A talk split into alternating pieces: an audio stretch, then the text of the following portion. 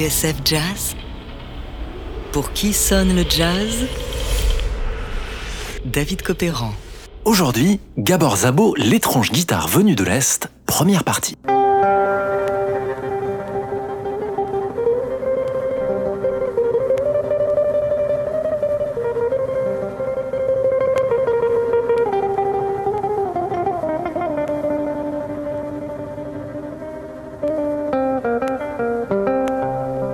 Quel est ce son de guitare hypnotique venu d'une autre dimension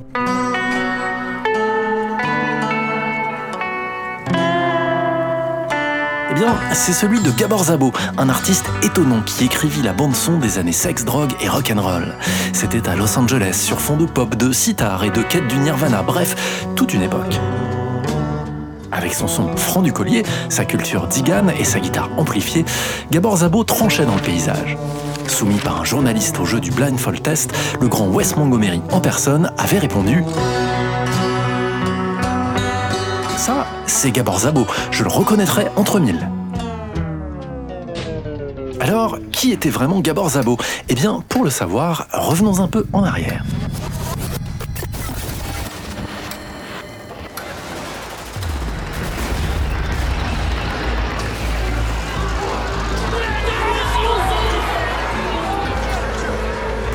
À leurs canons et à leurs chars, le peuple luttait en des combats de rue acharnés.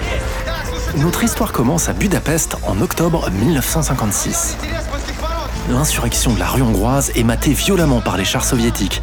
Début novembre, Budapest est sous le joug de l'armée, précipitant des milliers de personnes sur les routes quand elles ne sont pas déportées ou sommairement exécutées.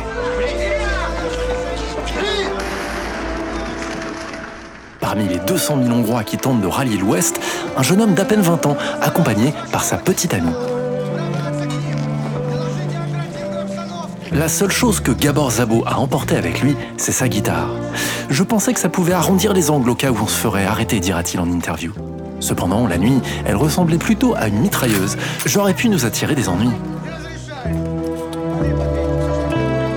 Alors même que le guitariste fuit son pays, à des milliers de kilomètres de là, un célèbre présentateur radio américain, Willis Conover, est en train de diffuser sa musique.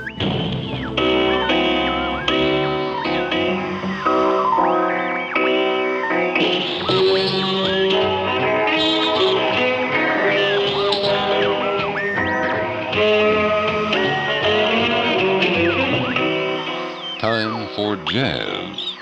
Willis Conover in Washington, D.C. with the Voice of America Jazz Hour. Le 23 novembre 56, sur les ondes de Voice of America, la voix de l'Amérique, Willis Conover consacre son émission The Jazz Hour aux musiciens de Budapest, ne sachant même pas, dit-il, s'ils sont encore en vie. Ce qu'il sait en revanche, Conover, c'est que la voix de l'Amérique porte en Hongrie. Cela fait un an que là-bas, de jeunes musiciens l'écoutent en catimini, au nez et à la barbe des autorités. Certains organisent même des jam sessions clandestines. Ernest Nagy, vice-consul américain à Budapest, est très au courant de ce petit manège. Lui-même est musicien amateur. Impressionné par le niveau des jazzmen hongrois, il les a enregistrés, puis il a envoyé la bande à Willis Conover. C'était en juin 56, juste avant que n'éclate la Révolution. Parmi ceux-ci, un jeune homme qui a commencé la guitare à 14 ans et qui, à ce moment-là, est en train de jouer sa vie quelque part près de la frontière autrichienne. Il s'agit de Gabor Zabo.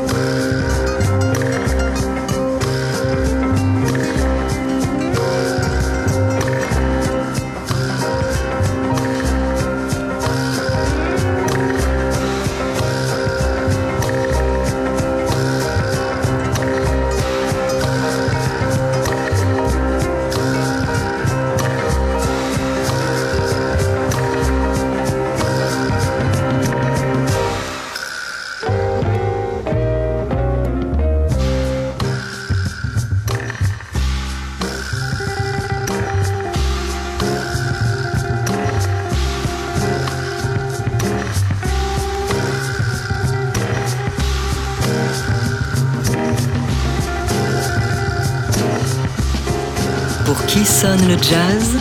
David Copéran sur TSF Jazz. Aujourd'hui, Gabor Zabo, l'étrange guitare venue de l'Est, première partie. Comment un jeune réfugié hongrois ayant trouvé asile aux États-Unis va devenir l'une des voix les plus singulières des années 60-70 Eh bien, tout commence au lendemain des événements de Budapest en 1956, lorsque Gabor et sa petite amie s'installent en Californie.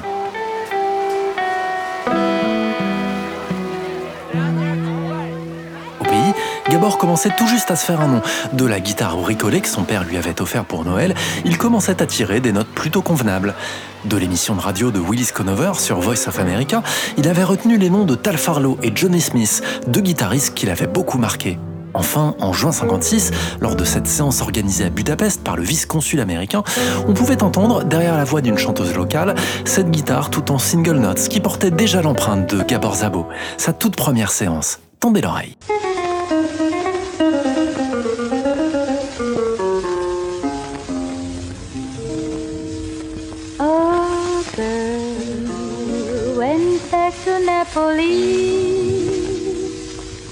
Because she missed the scenery,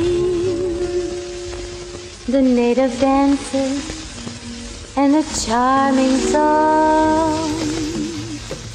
But wait a minute, something's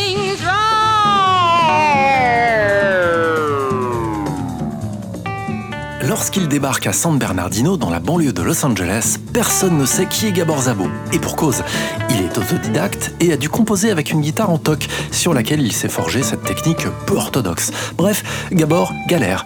Mais de ses particularités, il va bientôt faire une force. D'abord, il se trouve un petit boulot de concierge. Puis, en 1958, il se paye un aller simple pour Boston et intègre la Berklee School of Music. Cette année-là, au festival de Newport, il rencontre le batteur Chico Hamilton, qui dirige l'un des groupes les plus avant-gardistes à l'affiche.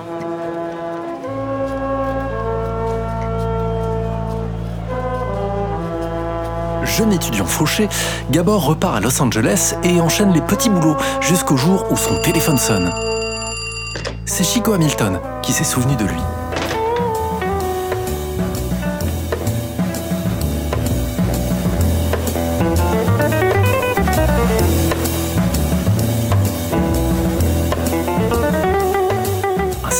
Jusqu'en 1965, Gabor va faire les beaux jours du Chico Hamilton Quintet. Charles Lloyd, lui, double au ténor et à la flûte, pour un curieux alliage de free jazz, de west coast, de modal et de trance mystique. Pour Gabor, en revanche, tout n'est pas rose. Troublé par son jeu iconoclaste, Hamilton l'a viré avant de le réintégrer sous l'insistance de Lloyd. Heureusement, le jeune immigré hongrois finit par trouver ses marques. La suite dans le prochain épisode de Pour qui sonne le jazz. Et voici Gabor Zabo et Chico Hamilton dans El Toro.